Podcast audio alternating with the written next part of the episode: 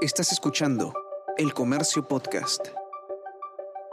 Hola, mi nombre es Bruno Ortiz y te doy la bienvenida a esta serie especial del diario El Comercio que lleva el nombre de Me Quedo en Casa. Se trata de un conjunto de podcasts utilitarios con los que buscamos ayudarte a resolver tus dudas más recurrentes relacionadas con este tiempo en el que debemos evitar, en la medida de lo posible, salir de nuestros hogares para frenar el avance del coronavirus. En este episodio 20 repasaremos, luego de dos meses de cuarentena, cómo van las investigaciones y experimentos que se hacen alrededor del mundo buscando tanto fármacos para el tratamiento del COVID-19 como la tan ansiada vacuna. Empecemos. Dos estudios hechos por expertos del Centro de Virología e Investigación de Vacunas del Centro Médico Beth Israel Deaconess de Harvard muestran que monos que sobreviven a la infección por coronavirus son inmunes a la reinfección. En el primer estudio se infectaron a nueve monos con el nuevo coronavirus. Después de que se recuperaron, el equipo los expuso nuevamente al virus y los animales no se enfermaron. En el segundo estudio se le aplicaron a 25 monos vacunas experimentales y luego los expusieron al coronavirus. En los animales vacunados vieron un grado sustancial de protección. Ambos estudios fueron publicados en la revista Science. Ojo, los experimentos realizados en animales no necesariamente se pueden extrapolar a humanos, así que calma, mucha calma. En días de viento, las gotas de saliva podrían viajar más de 2 metros, así lo señalan dos artículos publicados esta semana.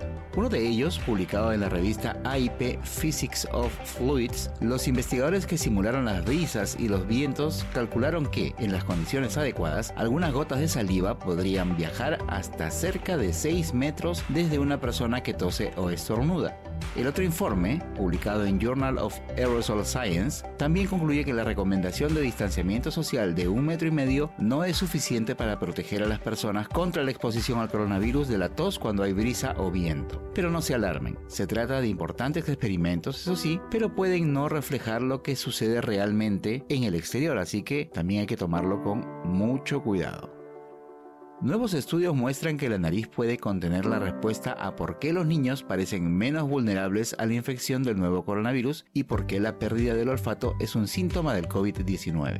Un estudio publicado en Journal of the American Medical Association encontró en las personas mayores que las células que recubren el interior de la nariz producen más de la proteína de la superficie celular que el virus usa para entrar al cuerpo, llamada enzima convertidora de angiostensina 2 o AC2. Un segundo estudio realizado en ratones encontró que no solo las células nasales de los ratones más viejos producían esta AC2, sino que también producían más de la enzima TMPRSS2 que el virus también necesita para entrar a las células. Además, en la revista ACS Chemical Neuroscience se informó que el AC2 y el TMPRSS2 son producidos por las mismas células de la cavidad nasal que contribuyen a la detección de olores, lo que podría explicar por qué la pérdida parcial o total del el sentido del olfato es a menudo un síntoma temprano del COVID-19.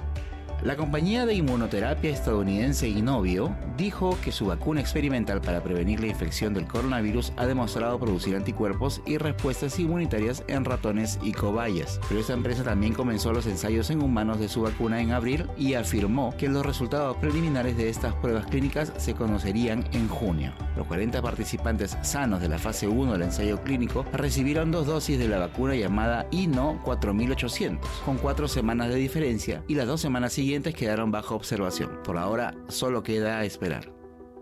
Y según un cable de la agencia Reuters, el destacado científico estadounidense William Hasseltine, un innovador investigador de proyectos de cáncer, VIH-Sida y genoma humano, dijo que pensar que una vacuna llegará en el corto plazo es realmente imposible. El experto señaló que es más importante concentrarnos en manejar la enfermedad a través del rastreo cuidadoso de infecciones y medidas estrictas de aislamiento cada vez que comienza a propagarse el virus. Si bien podría desarrollarse una vacuna contra el COVID-19, Hasseltine dijo que no contaría con ello. ¿Y por qué? Explicó que las vacunas para otros tipos de coronavirus no lograron proteger las membranas mucosas de la nariz donde el virus generalmente ingresa al cuerpo. Incluso sin un tratamiento o vacuna eficaz, el virus puede controlarse identificando infecciones, encontrando personas que han estado expuestas y aislándolas. Y como era lógico, Hasseltine instó a la gente a usar máscaras, lavarse las manos, limpiar superficies y mantener distancia de los demás.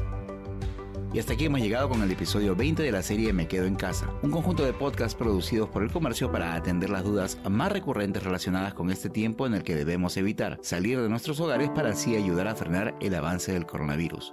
Mi nombre es Bruno Ortiz y nos escuchamos pronto. Esto fue Me Quedo en Casa.